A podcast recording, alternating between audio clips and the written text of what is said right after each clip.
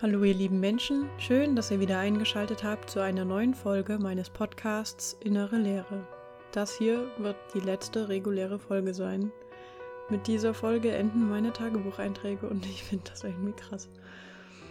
Sie wird auch etwas anders aufgebaut sein als die bisherigen und das liegt daran, dass ich meinen allerletzten Tagebucheintrag so schön und treffend und bewegend finde, dass ich euch mit diesem auch gerne in das Ende der Folge entlassen will.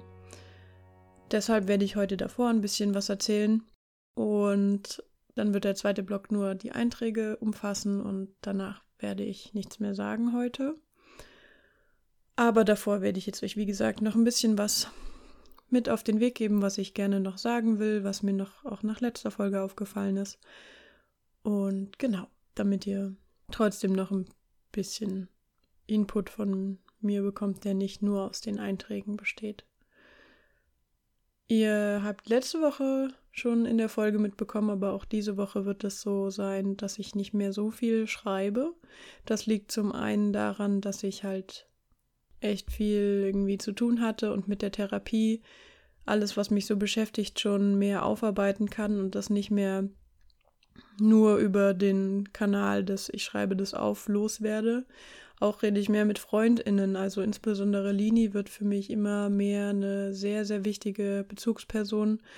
Und dass ich da dann einfach wirklich mal mit Menschen rede, das führt auch dazu, dass ich weniger in den Einträgen schreibe. Das werdet ihr dann auch diese Folge nochmal hören. Also ich stelle das ja auch selber währenddessen fest, dass ich irgendwie immer weniger schreibe.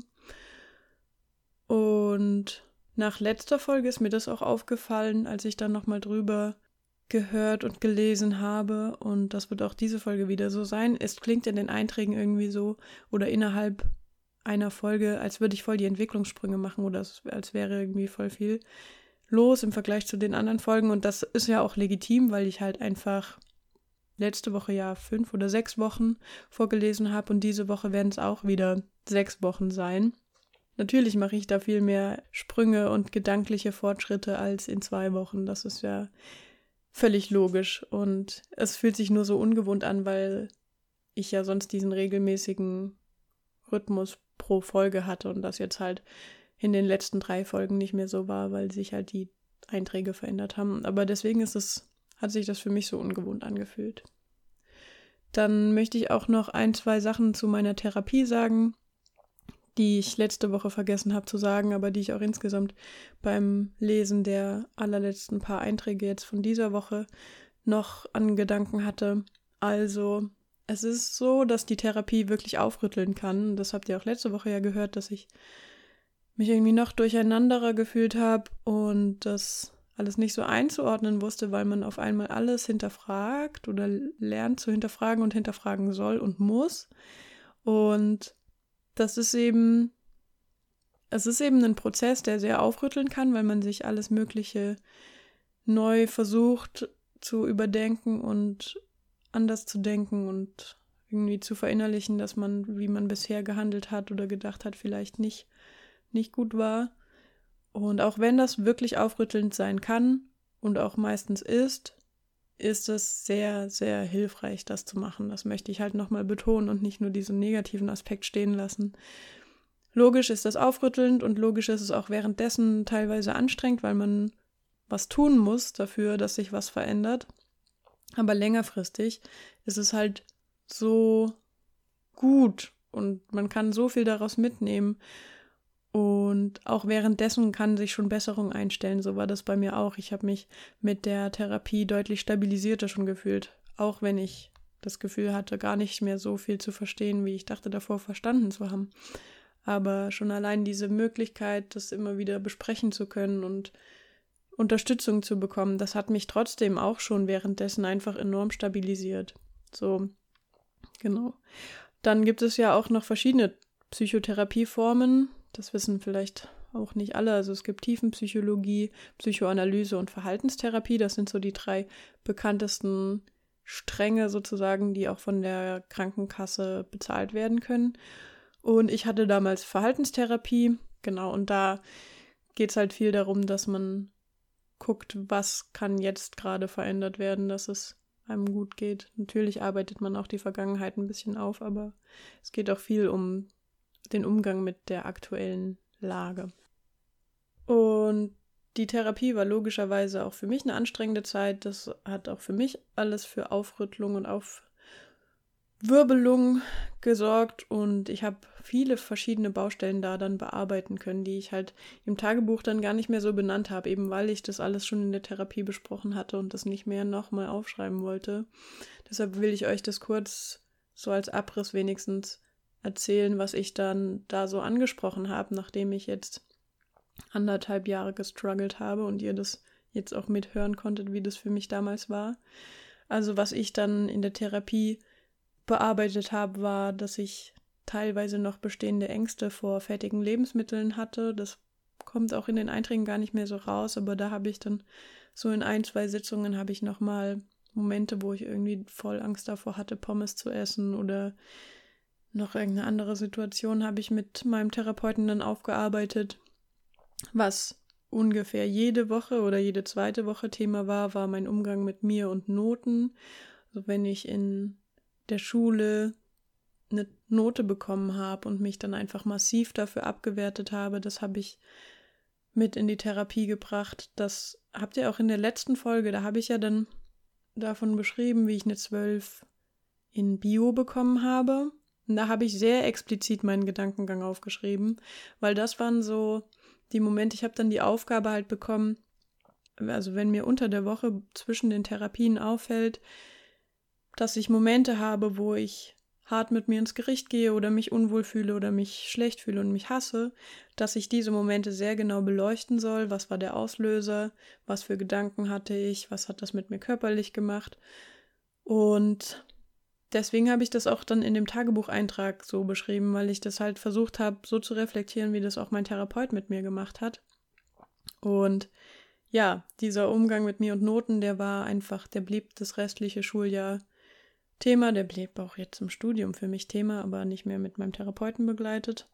Und ja, weil ich da halt einfach meinen Ansprüchen nicht mehr so gerecht geworden bin, die halt auch einfach viel zu hoch waren und ich da sehr viel zu verarbeiten und aufzuarbeiten hatte, mich da nicht so sehr, nicht so hart ins Gericht zu nehmen. Dann war auch eine Baustelle, dass ich es lerne, nach meinen Wünschen zu handeln und nicht gegen meine Wünsche handle aus der Angst heraus, dass ich Erwartungen von anderen Menschen enttäuschen könnte.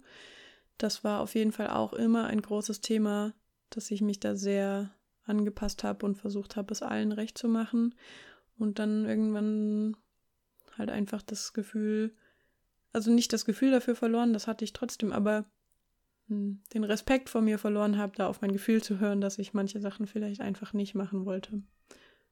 Das waren jetzt so die groben Baustellen, die mir gerade eingefallen sind, als ich das überlegt habe, was habe ich eigentlich so Woche für Woche besprochen. Und also das waren so die alltäglichen Sachen, die reinkamen, so die jede Woche irgendwie mal ein Baustellenthema waren. Ansonsten habe ich natürlich auch versucht, ein bisschen meine eigene Biografie aufzuarbeiten, wie es dazu kommen konnte, dass ich magersüchtig geworden bin. Und da haben wir dann halt diese ganzen Sachen, die Motive, die dahinter standen, ausgearbeitet. Also mit dem Kontrollwunsch und dem sich verselbstständigen Perfektionismus und all diese Sachen, die ich teilweise jetzt halt auch schon euch gegenüber benannt habe oder hervorgehoben habe oder gar in meinen Einträgen selbst erkannt hatte. Genau, das war so das Grobe, was ich euch davon auf jeden Fall noch mitteilen wollte.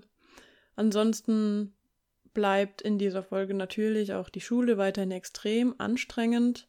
Ich habe ab dem 100 letzten Schultag rückwärts gezählt. Also ich habe das natürlich davor aufgezählt und ab dem 100 letzten Schultag habe ich das Tag für Tag in mein Hausaufgabenheft eingeschrieben. Eine Zahl, also dann halt 199, bla bla bla. Und das weggestrichen, wenn ich einen Tag geschafft hatte, weil ich es einfach nicht mehr ausgehalten habe. Es war wirklich nicht cool und es ist auch so bezeichnend dann, das werde ich nächste Woche ein bisschen erzählen, wie es mir dann ging, als die Schule vorbei war. Also das, ist einfach maßgeblich mit dafür verantwortlich gewesen, dass es mir scheiße ging. Und ja, und dieses Rückwärtszählen hat mir einfach enorm viel Hoffnung gegeben, dass das Ende in Sicht ist. Ja. Dann berichte ich diese Folge noch von körperlichen Schmerzen, die nach wie vor bestehen. Da werde ich auch nächste Woche ein bisschen was zu erzählen, wie es damit weiterging. Und darüber hinaus werde ich in dieser Folge volljährig. Und zwei Wochen vorher steige ich auch vollständig auf vegane Ernährung um, was ich gar nicht mehr dann im Tagebuch so erwähne, weil sich das irgendwie so eingeschlichen, also es hat sich ja schon abgezeichnet, aber dass ich das dann irgendwann fest entschieden habe, dass es jetzt so bleibt, habe ich dann gar nicht irgendwie mehr benannt. Naja, ich verliebe mich auch neu in jemanden aus der Boulderhalle, das wird Thema sein. Und was ich als Gefühl beim Lesen hatte, dass sich irgendwie meine Reflexionsfähigkeit noch verbessert bzw. verändert hat, weil ich irgendwie anders über mich denke. Und das liegt, schätze ich, sehr daran, dass ich in Therapie dann war, weil ich halt auch in den Einträgen oder generell in meinem alltäglichen Denken dann versucht habe zu integrieren, was für Fragen mir mein Therapeut gestellt hat und versucht habe, mir diese Fragen selber zu stellen, um dem auf den Grund zu gehen, warum es mir geht, wie es mir geht. Das fand ich noch so an Auffälligkeiten. Das werdet ihr dann alles gleich mitbekommen, wenn ich die letzten Einträge vorlesen werde. Und dann habe ich noch eine Ankündigung für nächste Woche die ich ja auch letzte Folge schon so ein bisschen angekündigt habe. Ich werde noch eine weitere Folge nach dieser hier produzieren, auf jeden Fall, und zwar auch direkt zu nächster Woche. In der möchte ich euch dann halt genauer erzählen, wie es für mich weiterging nach diesem letzten Eintrag. Also wie es, was ich jetzt ja schon angekündigt habe, wie es, wie ging es mir dann, als die Schule vorbei war und auch grob jetzt die letzten Jahre, weil psychische Krankheiten halt durchaus das Risiko bürgen, dass sie wiederkommen oder nicht vollständig geheilt sind, weil das halt ein ständiger Prozess ist und Gedanken, die man als selbstverständlich gedacht hat, die man wegbekommen wollte, ganz zu eliminieren, ist so ein hartnäckiger Prozess und deswegen möchte ich euch da einfach noch an ein paar Gedanken und auch Einträgen, die ich in späteren Jahren noch so vereinzelt geschrieben habe, teilhaben lassen, damit da vielleicht ja Fragen von euch, wie es mit mir weiterging, irgendwie abgedeckt werden können. Genau. Und dann kommt noch die obligatorische Triggerwarnung. In dieser Folge ist die nicht mehr so extrem wichtig, schätze ich. Aber ich nenne sie trotzdem, dass es in dieser Folge um depressive Gedanken geht. Und die sind nicht mehr so stark zum Glück, weil ich emotional schon stabilisierter bin. Dennoch, wenn euch diese Thematik triggern kann, dann könnt ihr gern an dieser Stelle ausschalten oder euch in ein geschütztes Umfeld begeben, um die Folge zu hören. Und damit wünsche ich euch eine wunderbare Hörzeit mit dieser letzten Eintragsfolge. Und wie gesagt, ich werde euch danach mit dem letzten Eintrag in das Ende der Folge entlassen. Ihr werdet dann nichts mehr von meinen aktuellen Kommentaren hören. Und damit wünsche ich euch viel Freude und krass, dass es jetzt soweit ist. Folge 35. Ein Ende. Montag, 2.11.2015. Hey, es tut mir so leid, dass ich kaum noch zum Schreiben komme, aber ich habe momentan so viel zu tun, dass ich nicht mehr mit Schlafen hinterherkomme. Am Wochenende hatten wir Proben und Sonntag ein Konzert. Alles ist so anstrengend, weil ich nicht ausschlafen kann. Samstag bin ich 7 Uhr aufgewacht, Sonntag, nachdem ich erst 4 Uhr zu Hause war, um 10. Alles nicht so geil. Heute stand dann drei Stunden Kursarbeit Deutsch an, obwohl ich genauso gut im Stehen hätte einschlafen können. Bin den ganzen Tag verpeilt gewesen, habe vor Sport noch eine Mate getrunken, um bis Orchester durchzuhalten. Ich bin so fertig. Jetzt habe ich Kopfschmerzen, muss schlafen. Aber ganz kurz noch etwas zu Samstagabend. Im Eastside haben Biene, Rob, Luisa und Lynn gemeinsam ihren 18. Geburtstag gefeiert. Es gab viel zu viel Alkohol auf viel zu wenig Menschen. Alle waren besoffen. Ich habe mich um diverse Leute gekümmert und um drei Uhr Lini auf meinem Gepäckträger dann heimgefahren. Ich habe ziemlich viel mit Coucher gequatscht. Das war eigentlich ganz gut. Aber er nervt mich irgendwie, weil ich das Gefühl habe, er macht mich super nach. Mit Essweise und so. Das kotzt mich an. Aber egal, ich muss schlafen. Mittwoch, 4.11.2015. Ich schätze meine Eltern sehr. Ich durfte heute zu Hause bleiben, weil ich gestern das so abgesprochen habe. Ich war so fertig, weil ich ja nicht ordentlich ausschlafe, und da wollte ich heute einen Ruhetag haben. Einmal halb acht aufgewacht, aber immerhin bin ich bis neun Uhr nochmal eingeschlafen. Nicht unendlich viel, aber immerhin etwas. Den Tag habe ich mit Entspannen, Filmschauen, Kochen, für Afrika informieren verbracht.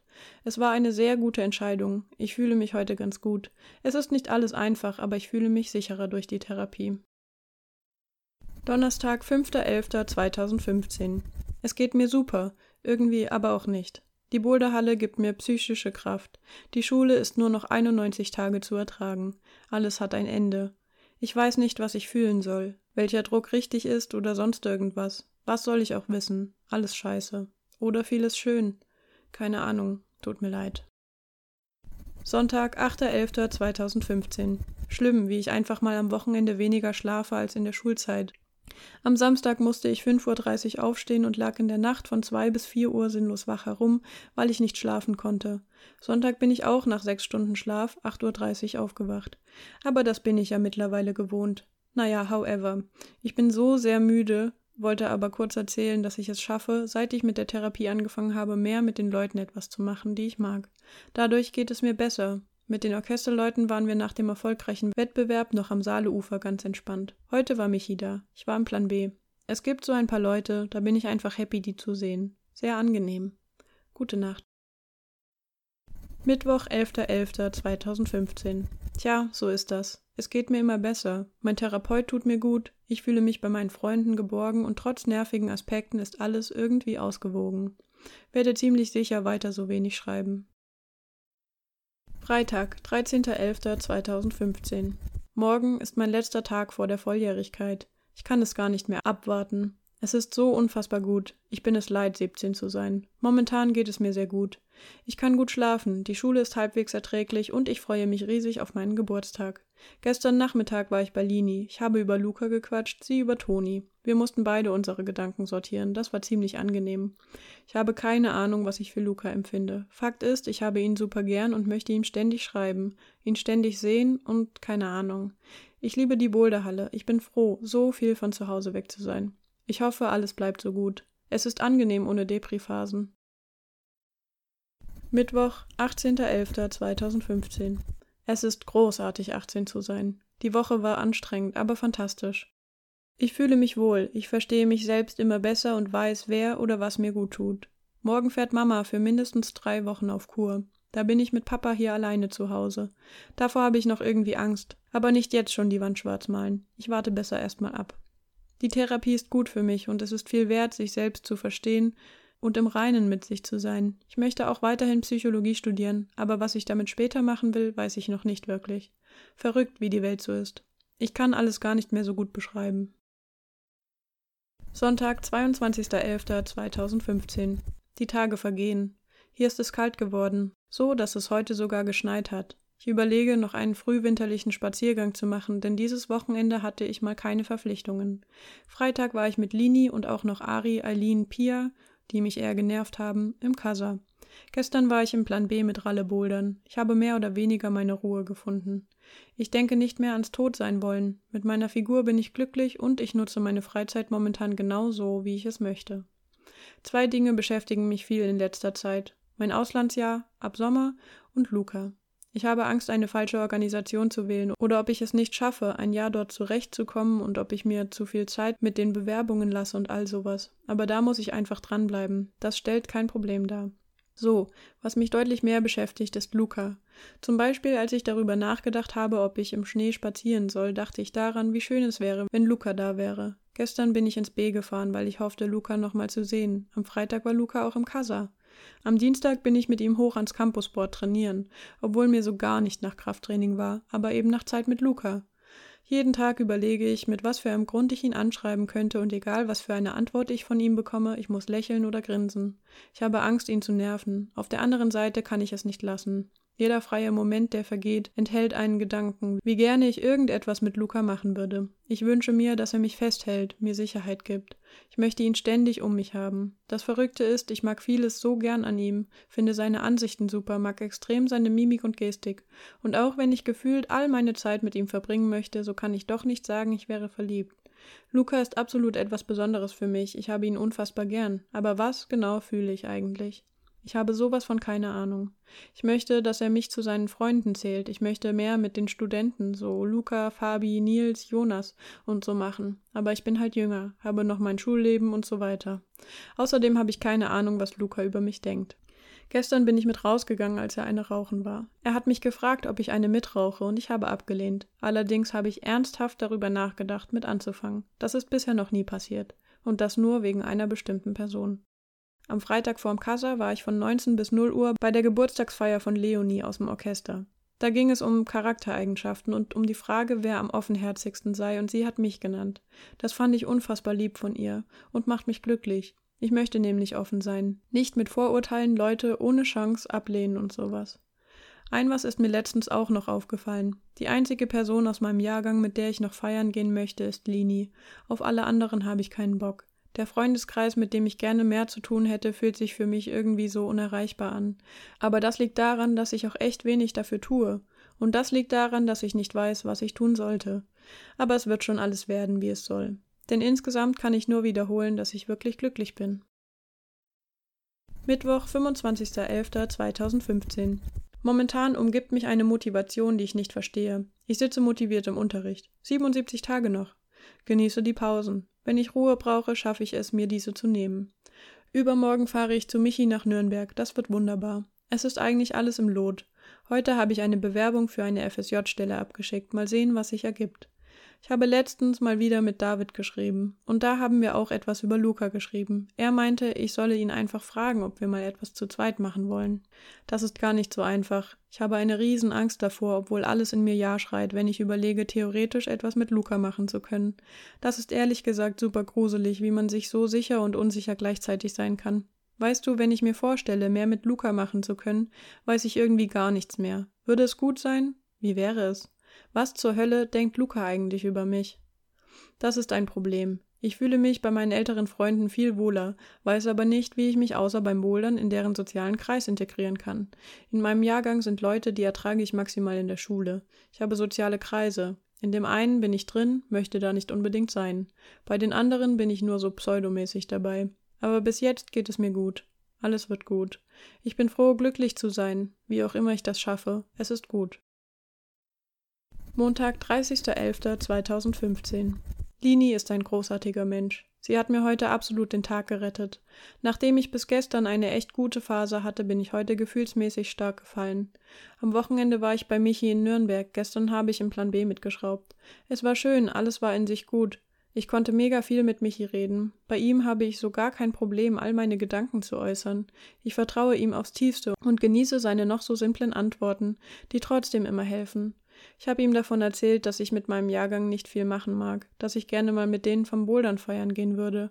Michi meinte, und da hat er vollkommen recht, Ehrlichkeit bringt weiter und ist am einfachsten, beziehungsweise besten für einen selbst. Es hat so gut getan, ihn wiederzusehen.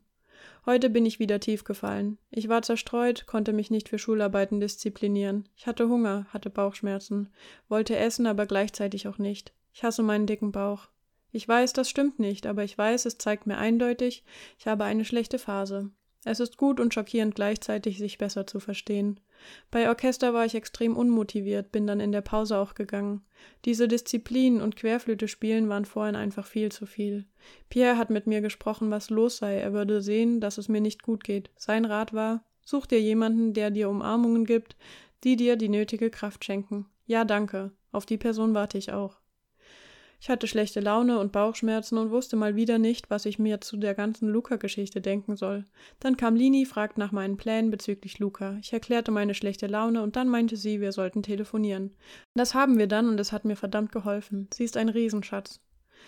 Ich habe über meine Ratlosigkeit erzählt. Ich wüsste nicht, wie ich Luca darauf ansprechen sollte und so. Dann haben wir versucht, Lösungen zu finden. Der ultimative Plan ist, ich frage Luca, Fabi und Co., ob sie mich mal mit zum Feiern nehmen würden. Ich möchte nämlich wirklich gern mehr mit ihnen machen. Das sind so liebe Persönlichkeiten, die mir irgendwie gut tun. Mein Problem nur, ich habe Angst zu fragen, Angst abgelehnt zu werden, und so flüchte ich mich meist in die unveränderte Lebensweisen. Aber das bringt ja auch nicht voran. Man muss über seinen Schatten springen. Der Plan ist, ich frage, ob sie mich mitnehmen. Dann mache ich automatisch mehr mit Luca und kann meine Gefühle auch noch besser sortieren. Das wäre optimal. Und ich habe eine riesengroße Angst. Wenn ich nur daran denke, das ist krass. Ich male mir das Schlimmste aus für den Fall einer Zusage. Und warum mache ich das? Um mir schön zu reden, warum ich nicht fragen sollte. Weil ich mich meiner Angst entwinden will. Das ist offensichtlich. Aber was? Es würde wirklich alles klappen. Er geht feiern und ich, wie der letzte Depp, als hässliches Anhängsel mit dabei. Das wäre doch komisch. Aber komm, reiß dich zusammen. Man weiß nie, wie es kommt, und ich habe mich gefälligst zusammenzureißen. Wenn man Leute gern hat, ist es nur legitim zu fragen, ob man mehr mit ihnen machen kann. Mal abgesehen von meinem psychischen Kram, meinem Körper geht es schlecht. Meine Knie tun so extrem wie ewig nicht weh. Im Liegen, beim Laufen, bei jeder Bewegung und Nichtbewegung. Meine Hüfte fängt wieder öfter plötzlich an zu schmerzen, dass ich die Kontrolle über meine Beine kurz verliere. Mein Rücken tut auch stärker weh. Aber grausam sind die Knie vorm Einschlafen, wenn es einfach nicht aufhört zu schmerzen. Warum ertrage ich Schmerzen eigentlich immer? Ich hasse Tabletten. Aber das kann man bei mir eigentlich auf alle Lebensbereiche beziehen. Warum denke ich, muss ich alles so ertragen? Dienstag, 1.12.2015. Schlechte Phase, ganz eindeutig. Ich war heute ja zu Hause geblieben, habe die Rede für Englisch geschrieben und sonst entspannt, gekocht und gebacken. Dass ich schlecht gelaunt bin, hatte zur Folge, dass ich mich nicht aufs Bouldern freuen konnte. Luca und Jeremy und die anderen, deren Anwesenheit mich bereits glücklich macht, waren nicht da. So blieb ich schlecht gelaunt, bekam sogar noch Kopfschmerzen und bin schon halb neun wieder nach Hause gefahren. Jetzt liege ich hier, überlege, was eigentlich los ist und bin doch etwas ratlos. Jedenfalls haben meine Kopfschmerzen absolut mit meinem psychischen Zustand zu tun, so viel ist schon mal klar. Also, warum die miese Laune?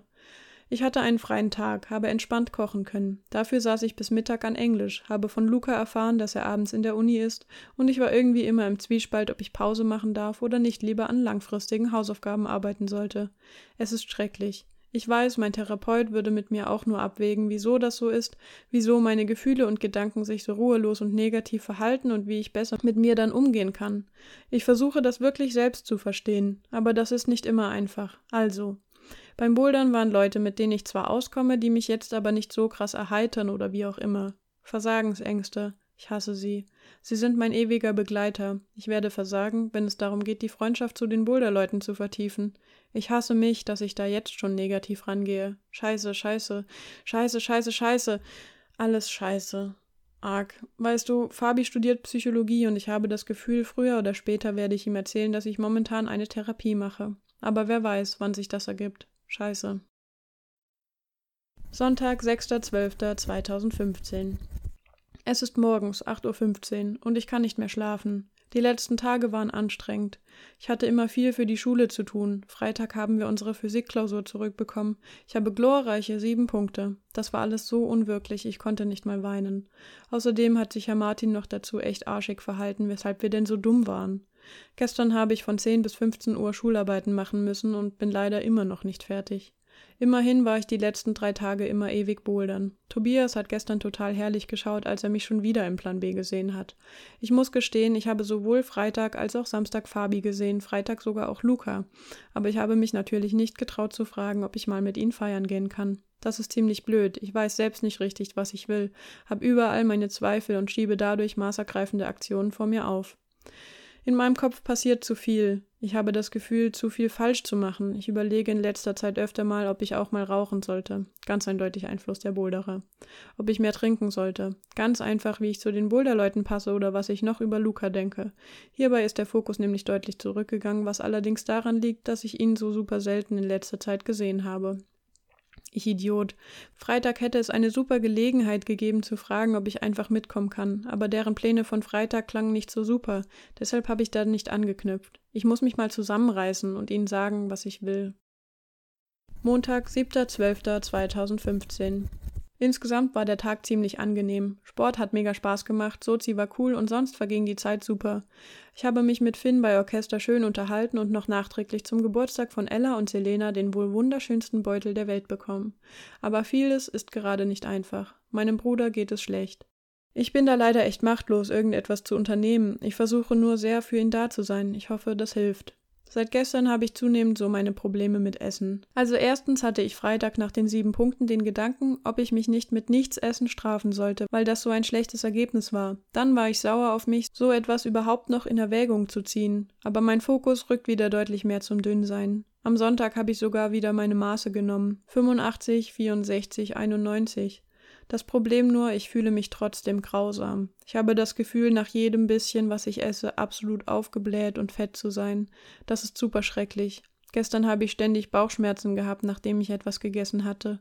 Heute genauso. Ich habe plötzlich Hunger und sobald ich mir ausmale zu essen, bin ich satt oder habe Bauchschmerzen.